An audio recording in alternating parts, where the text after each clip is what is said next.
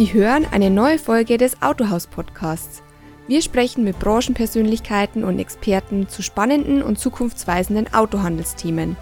Wir freuen uns, dass Sie dabei sind und reinhören. Der Autohaus Podcast wird unterstützt von Jareto.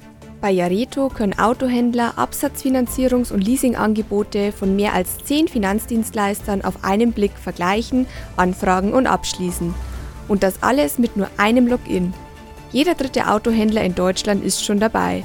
Sie wollen Jareto kennenlernen? Einfach auf jareto.de gehen und kostenlos registrieren.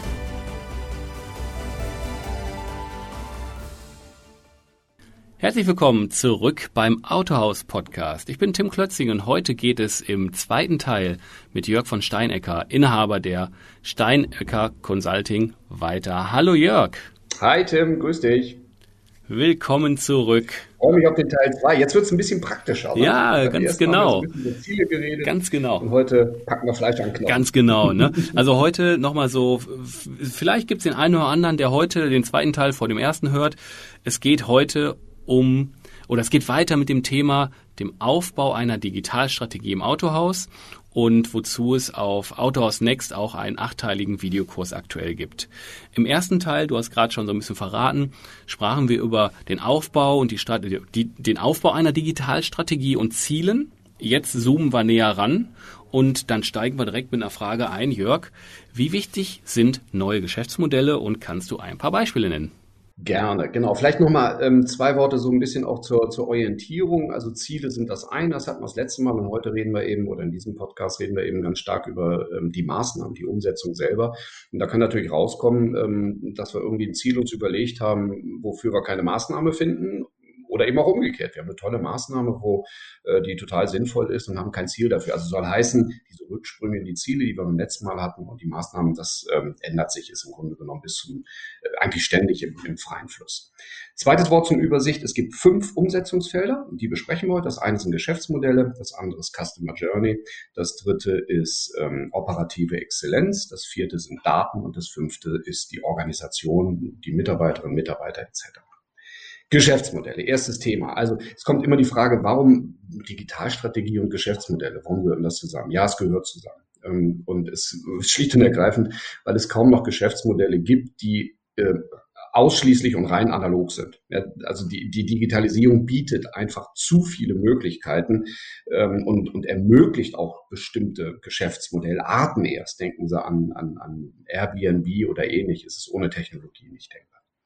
Aber kommen wir mal zum, zum Autohaus. Was, was ist ein Geschäftsmodell? Und wir hatten das schon im ersten Teil. Das ist so ein bisschen wie, wie Intelligenz. Ähm, man fragt zehn Experten, kriegt 20 Antworten. Es gibt keine gemeine, anerkannte ähm, Definition. Ich habe mir mal sowas rausgelegt wie, also ein Geschäftsmodell ist, ist ein Konzept, also ich sage mal ein Blatt Papier, wie ein Unternehmen Mehrwerte für Kunden erzeugt und einen Ertrag für die Organisation sichert. Ist Mhm. Total trivial, ja. Ich möchte was anbieten. Ich hoffe, ja, ich finde, ja. ich habe, ich hoffe, ich finde dafür einen Markt und ich will dabei Geld verdienen. Und wenn man sich das auf der Zunge zergehen lässt, dann hat das schon so ein paar Bedeutungen, die vielleicht nicht allen klar sind. Es geht also erstmal um Kundenangebote. Und das ist bei uns ganz klar Auto verkaufen, Auto reparieren. Das sind die klassischen Geschäftsmodelle. Finanzdienstleistungen sind mit dabei. Das können aber auch Dinge sein, die darüber hinausgehen. Und da kommen gleich ein paar Beispiele. Ähm, es sind aber auch Mehrwertfeatures, die wir vielleicht gar nicht so bepreisen können, mit denen wir vielleicht die letzten 0,5 Prozentpunkte Rabatt wegdiskutieren können. Das sind E-Shops, das sind Kundenportale, gerade im B2B-Bereich. Ähm, wenn Sie Fuhrparks äh, als Kunden haben, dass man da bestimmte Flottensoftwarelösungen oder ähnliches mit anbietet. Das ist die Kundenseite. Aber da wir ja Ertrag haben, ja, ich habe ein Geschäftsmodell als, als ähm, muss einen Ertrag generieren definiert, haben wir automatisch auch die Kosten dabei. So, und, und da haben Sie eigentlich alles im Betrieb, also Workflow und Prozessoptimierung und so weiter. Und ich verstehe Geschäftsmodell eigentlich immer so ein bisschen eher als die Richtung, ähm, was kundenseitig passiert. Aber eigentlich ist es offen. Weiterer Punkt. Wir glauben immer, wir brauchen Euro, wenn wir etwas verkaufen. Und ich möchte etwas dafür werben, dass man den Blick weitet. Ja, gerne, auf jeden Fall. Also immer Euro. selber kauft man und am Ende muss eine schwarze Zahl unterm Strich stehen. Ah, gut. Aber es gibt eine zweite Währung und das sind Daten. Ja, und das heißt, wenn ich irgendwo Daten bekomme, dann sollte man überlegen, ob man im Rahmen dieses Geschäftsmodells vielleicht die auch anders monetarisieren kann. So, Beispiele. Also es gibt so vier Sektoren, sage ich mal, wo im Moment ganz viel experimentiert wird mit neuen Geschäftsmodellen. Das erste sind natürlich Mobilitätsdienstleistungen.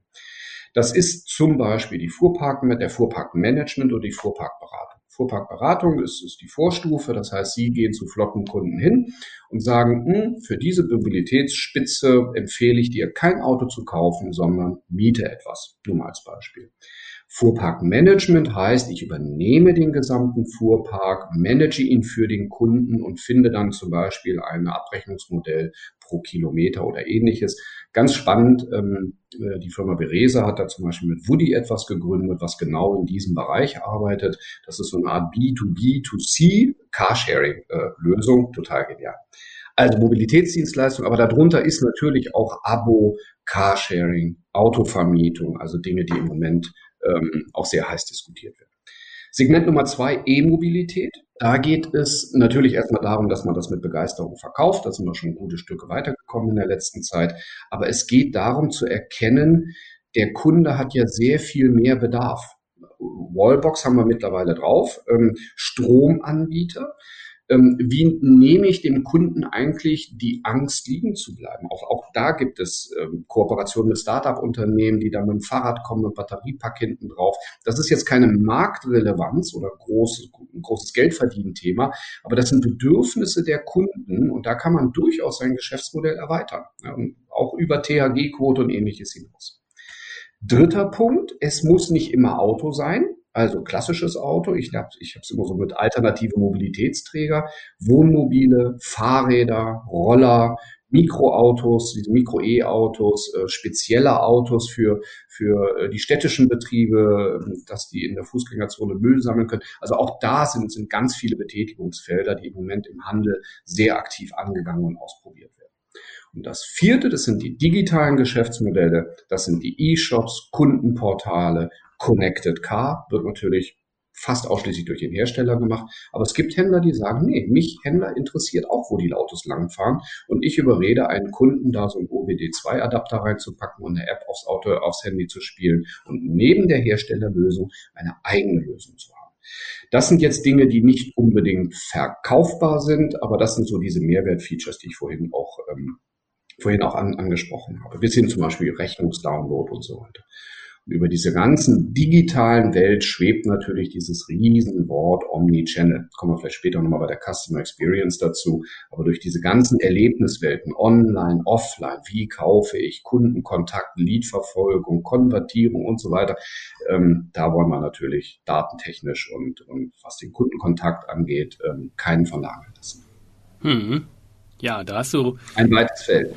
Ein weites Feld, aber du hast äh, schon wieder für mich äh, äh, eine Vorlage gegeben mit der Customer Experience. Jetzt haben wir viel über Geschäftsmodelle, am besten äh, werden da Euros verdient, aber auch Daten gesammelt, all sowas. Und du hast Beispiele genannt, aber Customer Experience, die Cust oder auch wir haben da Kunden und die müssen wir im Fokus mhm. behalten.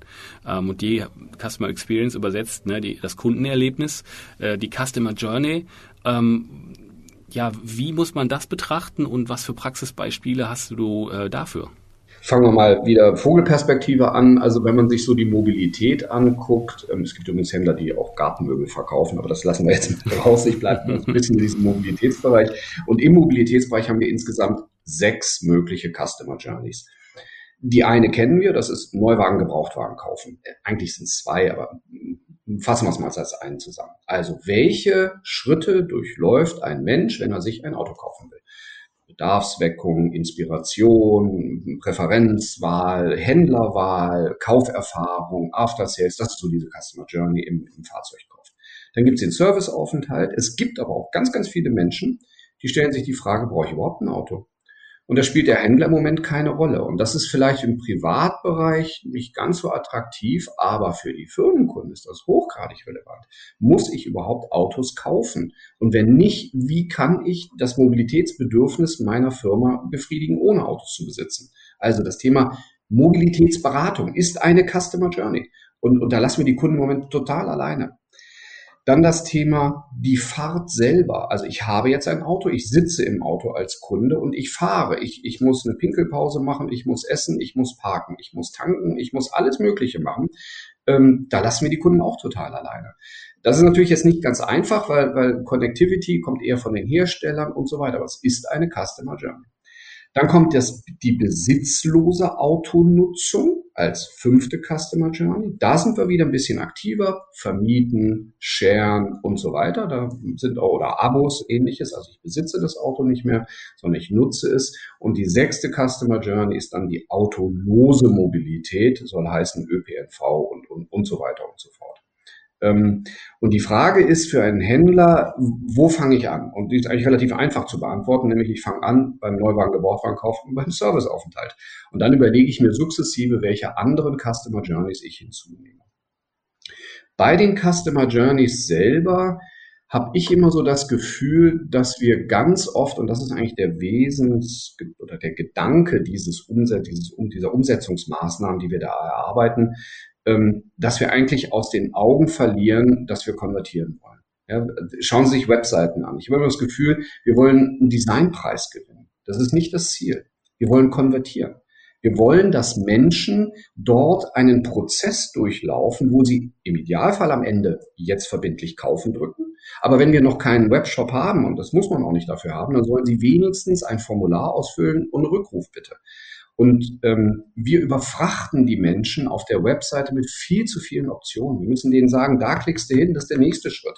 Ja, also Beispiel, ähm, jetzt hast du dir ein Auto ausgesucht auf unserer Webseite, jetzt rechnest du dir erstmal aus, was dein Alter wert ist. Und dann gibt's einen kleinen, und dann klickst du dahin und dann haben wir schon den Kaufpreis und, und, und den Fahrzeugwert deines Alten haben wir voneinander abgezogen und dann gibt's ein Finanzierungsmodell. Und der nächste Schritt ist Probefahrt. Das ist so eine, wir, wir, wir müssen die Menschen in so einen Konvertierungstunnel reinschicken, wo es, wo alle Fragen beantwortet werden und sie überhaupt keine Notwendigkeit haben, auszubrechen. Hm. Also, was machen wir in diesem zweiten Segment der Maßnahmen in der Digitalstrategie? Das erste Mal Geschäftsmodelle, das zweite ist Customer Experience. Wir gucken zum Beispiel Händlerbewertung. Serviceterminvereinbarung, Händlershops, Videoberatung, digitaler Lesezirkel. Ja, warum muss ich diese abgegriffenen Heftchen da, wenn die Kunden in ihrer Wartezone warten, irgendwo rumliegen haben? Ich kann noch mit dem Tablet noch viel mehr und, und bessere Zeitschriften und so weiter.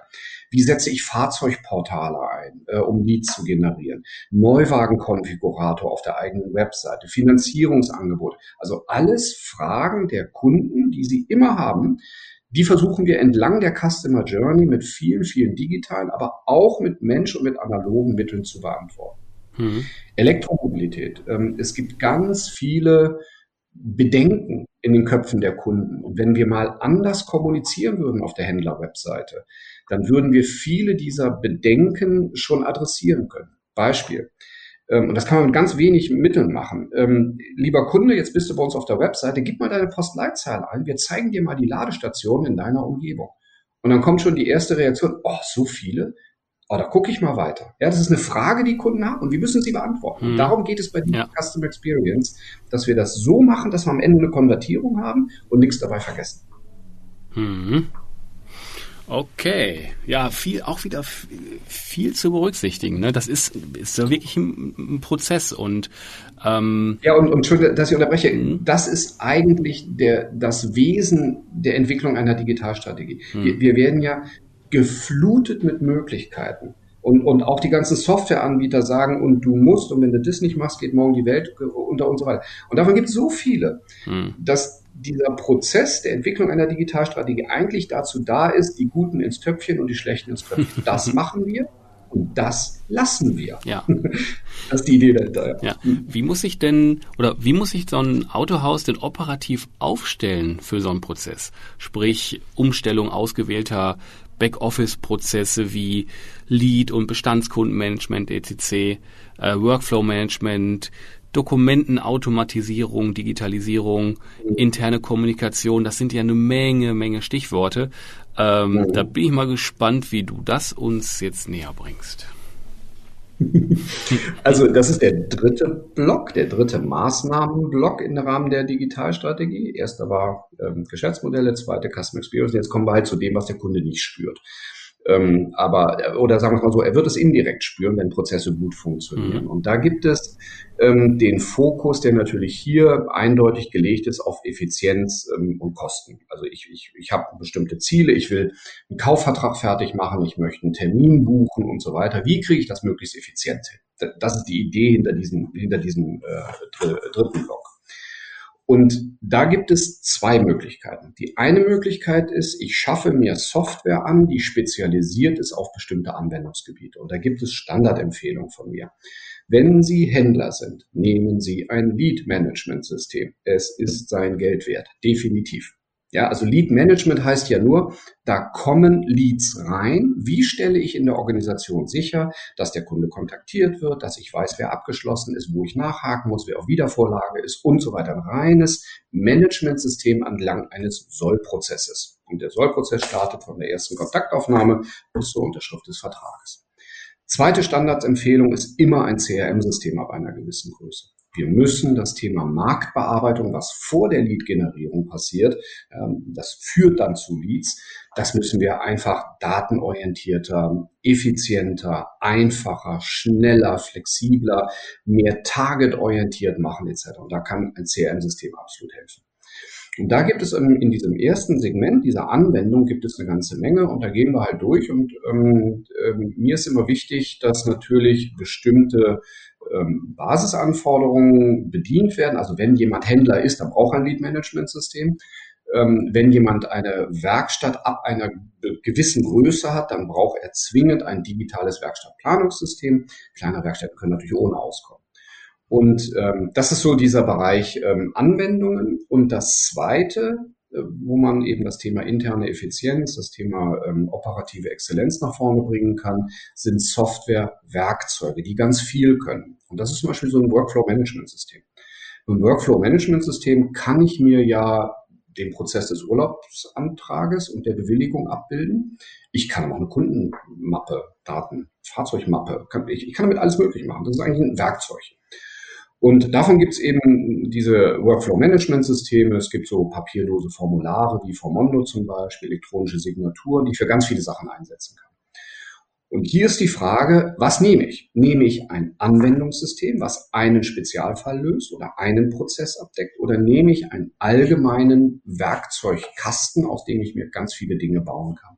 Und das hängt von der Größe des Unternehmens ab. Die großen Workflow-Management-Systeme sind vielleicht eher für, für größere Unternehmen äh, geeignet. Das hängt aber auch davon ab, ähm, wie weit ich Digitalisierung treiben will wenn ich wirklich versuche, Prozesse zu standardisieren, dann würde ich relativ früh mit einem Workflow-Management-System anfangen. Weil wenn ich den ersten Prozess, ich sag mal Rechnungseingangs-Workflow habe, dann nehme ich den nächsten. Und dann kommt der Urlaubsantrag und dann kommt die und, und, und so weiter und so fort. Ähm, das ist natürlich auch ein Kraftakt, weil das muss ja alles umgesetzt werden. Also nochmal, nur Software einführen und zu hoffen, dass sich ein Problem löst, hat noch nie funktioniert. Das ist aufwendig, so etwas. Da ist es oft schneller, eine einfache Anwendung einzuführen. Ähm, ich bleibe mal bei dem Beispiel Rechnungseingangsworkflow. Viele Buchhaltungssysteme liefern das mit. Ja, wenn, wenn man nur das Problem lösen will, dann ist so eine Anwendung prima. Nur man kann mit diesem Workflow, diesem Mini-Workflow, mit diesem spezialisierten Workflow in der Regel keine anderen Workflows abbilden. Also man baut sich da so eine Art Sackgasse, sage ich mal. Und das ist so die größte Frage in diesem Bereich operative Exzellenz. Welche Anwendungssysteme kommen für dich in Frage? Das ist abhängig von der Zielsetzung, mhm. abhängig von der Betriebsgröße. Ähm, und das Zweite ist, möchtest du Digitalisierung so weit treiben, dass diese Werkzeugkästen, diese Großsysteme, diese Baukästen für dich relevant sind. Hm. Das waren jetzt ganz viele Hinweise auf die, ich sag mal, Prozesse oder auf die Softwares, Plural, die man da so einsetzen kann. Äh, Software managt Daten. Wie integriere ich denn die gewonnenen Daten und äh, mache diese auch wirklich verfügbar? Welche Lösungen gibt es denn für, jetzt kommt wirklich eine gute Frage, für fehlende Schnittstellen? Ja. Also wenn mich jemand fragt, warum wir bei der Digitalisierung nicht so richtig mit Riesenschritten und mit Höchstgeschwindigkeit weiterkommen, dann ist das genau der Punkt, den du gerade genannt hast. Ich nenne das Datenstrategie. Das ist der vierte Block in der Digitalstrategie mit genau den Fragen, die du genannt hast. Ich würde noch ein bisschen drüber hinausgehen. Ich fange mal an. Das hat drei Baustellen. Datengewinnung, Datenintegration, das ist das Thema Schnittstellen, komme ich gleich zu, und auch die Datenauswertung. Datengewinnung, vielleicht nur mal ganz schnell ähm, gesagt, wir haben viele, viele Daten im Autohaus. Sie sind halt in irgendwie so, ich habe mal eine Übersicht machen lassen von ein paar Studenten. Ähm, die durchschnittliche Anzahl von Anwendungssystemen in einem markengebundenen Händler ist so ungefähr 37. Das heißt aber, wir haben 37 Datensilos. Ne? Und, und die mhm. Realität ist halt, es gibt keine Schnittstellen. Aber wir haben schon mal Daten. Weil wenn man sich mal überlegt, was wir noch haben könnten, Nehmen wir mal an, wir könnten messen, welcher Mensch auf unserer Webseite welches Angebot angeklickt hätte. Ja, das ist, geht ja alles. Das sind Marketing Automation Tools etc. Das heißt, auch hier gibt es Möglichkeiten, wie ich weitere Daten gewinnen kann. Zu deiner Frage Datenintegration.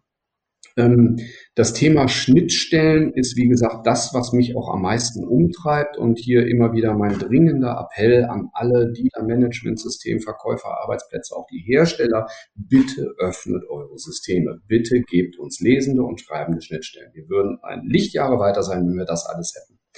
Wenn es das nicht gibt, gibt es aber auch Möglichkeiten. Da gibt es zum Beispiel Roboter, die über die Oberfläche arbeiten. Ähm, es gibt auch ganz viele spezialisierte Agenturen, die ähm, ihren Fokus darauf haben, Daten aus Dealer-Management-Systemen rauszuholen, aufzubereiten und dann über eine generische Schnittstelle anderen Systemen zur Verfügung zu stellen. Ähm, die Königsdisziplin beim Thema Datenintegration ist eine sogenannte Middleware. Das kann man sich so vorstellen. Das heißt auch Data Hub. Das heißt, das hat, das hat ganz viele Namen. Das kann man sich wie so eine Datendrehscheibe vorstellen, wo jedes System ähm, Daten einspeist, aber auch von dort entgegennehmen kann. Das heißt, bei 37 Systemen haben wir nicht bei jedem System 36 Schnittstellen zu allen 36 anderen, sondern wir haben immer nur im Idealfall eine Schnittstelle in eine Middleware, ähm, was auch die Komplexität reduziert und angenehmer Nebeneffekt, eine komplette, in der Endausbaustufe, die man natürlich nicht am Tag eins erreicht, sondern über die Zeit, am Ende eine komplette Kopie des Datenmodells hat, äh, des Betriebes. Das heißt, wenn man sich dann vom Hersteller trennen sollte oder der Hersteller trennt sich von einem und er nimmt zum Beispiel seinen Verkäuferarbeitsplatz mit ähm, und man hat den nicht mehr, dann hat man wenigstens die Daten als Kopie irgendwo liegen. Aber das ist die Königsdisziplin. Dazu braucht man in der Regel entweder eigene Programmierer oder wenn man es einem Dienstleister übergeben will. Äh, es gibt natürlich mittlerweile auch Dienstleister, die so etwas anbieten. Hm.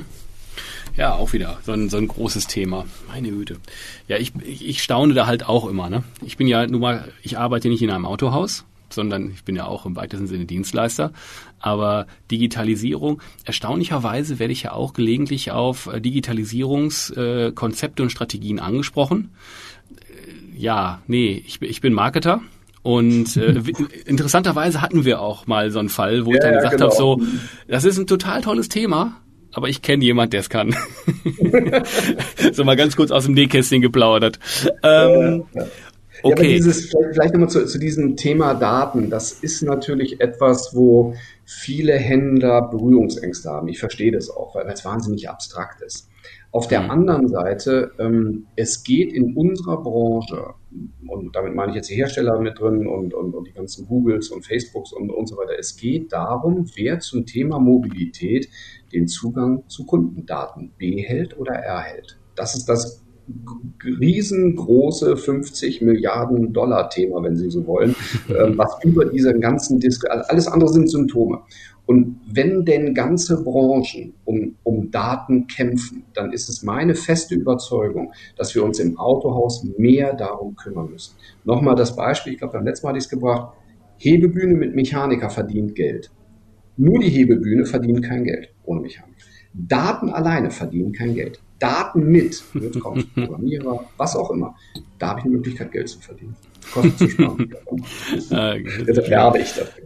Ja, äh, apropos Menschen, ähm, welche digitalen Fähigkeiten braucht denn das Personal in einem Autohaus oder in meinem Autohaus mhm. so aktuell und in Zukunft und äh, wie komme ich da schnell zur Lösung?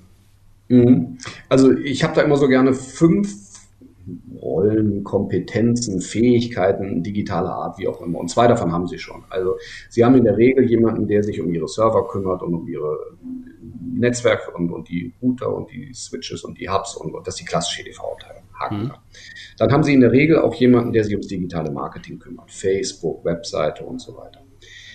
Die nächsten drei sind etwas neuer, sage ich mal. Das eine ist die Datenkompetenz, das ist das, was ich vorhin sagte. Also jemand, der versteht oder die richtigen Fragen stellt ähm, und die Aufgabe hat, sich zu überlegen, wie man aus der Ressource Daten Wertschöpfung machen kann, wo man auch eine Rechnung für schreiben kann. Das zweite ist Programmierung, was Neues. Das heißt, ähm, Programmierer, und da sind viele Autohändler im Moment unterwegs. Also ich äh, begleite einige, darf einige Autohändler begleiten, wo wir eben Programmierer einstellen, ähm, zum Beispiel um eine Middleware zu bauen oder zum Beispiel um Schnittstellen zu bauen. Ganz kurz, wir reden nicht über einen Programmierer, der eine Website programmiert. Wir reden nicht Völlig über HTML. Richtig. Das ist ein Nebeneffekt oder ich sag mal, das ist natürlich ein Bestandteil, aber äh, nein, das ist völlig richtig. Äh, gut, dass du es sagst. Es geht nicht um, um Erstellen einer Webseite, sondern es geht darum, dass wir erstmal eine, eine, eine Systemarchitektur uns erdenken, wie wir, weiß ich nicht, ein Intranet bauen, eine Middleware bauen, Schnittstellen bauen. Und dann sind sie in dem ganzen fiesen Tech-Talk mit äh, Software-Stack und Frameworks und dem ganzen Gedöns drin. Und dann, dann kommt auch so, so die, diese Sprachbarriere, ähm, Händler, Programmierer und so weiter. Aber da kommen ganz spannende Sachen raus. Und das ist auch für Händler ab einer gewissen Größe für mich ähm, ein absolutes Muss, sage ich mal. Da, da müssen wir schauen. Also das war Nummer vier, Programmierung. Und dann die fünfte Kompetenz, das ist der Digitalisierungsbeauftragte. Heißt neudeutsch auch CDO, Chief Digital Officer. Der ist derjenige, der auf Augenhöhe mit den anderen Geschäftsstellenleiter. Das heißt, er hat denselben, dieselbe Ebene in der Organisation wie der Verkaufsleiter, der Serviceleiter etc. Dieses Thema Digitalstrategie verantwortet und den Wandel im Unternehmen vorantreibt. Das ist derjenige, zu dem man oder diejenige, zu der oder zu dem man geht, wenn man eine Frage hat, du, ich habe da was mit, keine Ahnung, Metaverse gehört. Ist das was für uns? Ja, eigentlich sollte er schon oder sie schon kommen und sagen, guck mal, das sind so die Felder und ich habe das mal aufbereitet und das, das können wir sein lassen und da sollten wir uns drum kümmern. Und dann aber eben auch die Brücke zu Geschäftsmodellen schlägt, ähm, immer einen Blick auf die Kundenveränderungen hat, die Daten im Blick hat und so weiter und diese ganze Veränderung eben gestaltet. Das ist so die eine Kompetenzwolke, die fünf Bereiche. Ähm, das andere, und das vielleicht nur in einem Nebensatz, ähm, ich glaube, wir müssen auch ähm, an Projekte und Veränderungen anders herangehen. Und, und das ist jetzt eine totale Querschnittsaufgabe. Das ist fast schon Unternehmenskultur im, im Autohandel. Wir sind insgesamt, und das ist der Autohandel überhaupt keine Ausnahme, jedes Unternehmen, insbesondere in Deutschland leider, wir sind zu langsam. Ja, wir, wir, wir fallen immer noch in die Falle, alles erstmal analysieren zu wollen und bitte auch bis zur Nachkommastelle. Ich habe immer so schöne Situation bei größeren Gruppen, da fragt mich dann der Controller, ja, von Steinecker, alles prima, aber was ist denn der ROI von diesem Thema? Und die einzige Antwort, die ich geben kann, ist, weiß ich nicht, aber ich kann Ihnen Sicherheit sagen, wenn Sie es nicht machen, dann macht es einen Wettbewerber. Und jetzt können Sie entscheiden. Also wir, wir müssen uns auf ergebnisoffenere Prozesse einlassen. Wir müssen experimentieren und, und natürlich nicht sofort Millionen versenken, um Gottes Willen, aber das geht eben auch scheibchenweise. Und den zweiten Fehler, den wir oft machen bei diesen Veränderungsthematiken, ist, wir wollen immer alles sofort. Ja, wir wollen die eierlegende Wollmilchsau. Wir, wir, wir konzipieren Monster auf dem Papier, ähm, die nie das Licht der Welt erblicken. Und, und da gibt es schöne Methoden, Design Thinking, Minimum Viable Product, das sind so die Konzepte, wo man mit einem Kundennutzen anfängt und den mal auf den Kunden loslässt und dann optimiert und so weiter. Und das sind eben so Dinge, wo auch die Technologie uns hilft. Wir haben No-Code, Low-Code-Möglichkeiten, also Programme erstellen, ohne zu programmieren. Das geht heutzutage. Open mhm. Source hilft und, und so weiter und so fort. Und in diesem Veränderungsprozess, da müssen wir ein bisschen Gas geben. Ähm, ansonsten wird Deutschland da im europäischen Vergleich noch weiter nach hinten durchgereicht und unsere Branche auch. Und das wollen wir ja nicht. Ah. Nein. ah, ja. Das ist. Ja. Ja, Jörg, ähm, an der Stelle ähm, nochmal, wie im ersten Teil auch schon, ein riesen Dankeschön, dass du das äh, so komprimiert äh, zusammenfasst für uns und auch so nachvollziehbar machst. Im auf Autohaus Next oder next.autohaus.de. Da können ja die Autohaus-Abonnenten kostenfrei den gesamten Videokurs zu diesem Thema anschauen und auch mit ihren Mitarbeitern und Kollegen ja auch teilen. Ähm, da möchten wir echt nochmal zu aufrufen, sind acht Teile mit elf Kapiteln. Ja, elf, elf einzelne Videos. Einige, äh, wie auch hier, einige Kapitel waren so umfangreich, die haben wir dann getrennt. Ganz genau. Also wirklich sehenswert. Es gibt auch viele Praxisbeispiele und auch Folien und Bilder und, und auch, ich sag mal, Händlernamen, wo man da mal anrufen kann. Wie habt okay. ihr das gemacht? Also, auch endlich, also nicht nur die Tonspur, auch endlich bunte Bilder mal zum Gucken. Ne? Genau. und dich in, in, in äh, Bild und Ton und in Farbe. Ja, Mensch, also. Ja, ob das nun Vergnügen ist, das muss jeder selbst bewerten. Ganz genau. Ähm, es gibt aber mal noch den Klassiker, die letzte Frage der Autohausredaktion. Wenn du dir für 24 Stunden dein Traumauto aussuchen dürftest, welches wäre das? Gar keins. Oh nein. Ich bin, ich ich bin so emotionslos, was Autos angeht. Also ich du machst ja gerade nicht viele Freunde, ne? Ich weiß, ich weiß, aber ich, ich bin ehrlich, ich bin derjenige, der sich autonomes Fahren herbeisehnt. Je, je eher, desto besser, dass ich nicht mehr selber fahren muss. Nein, also äh, so, so ein paar Dinge faszinieren mich natürlich. Ähm, die sind jetzt alle, und, und ich sage auch ganz ehrlich, wenn da so ein schöner 356er Porsche vom ja, Traum, natürlich, mhm. wunderschön. Aber mich interessiert dann, würde eher zum Beispiel der VW ähm, XL1 interessieren. Also mhm. so das Konzept, wie man, das ist gar nicht so lange her, aber doch schon ein paar Jahre, wie man mit einem Liter äh, 100 Kilometer kommt.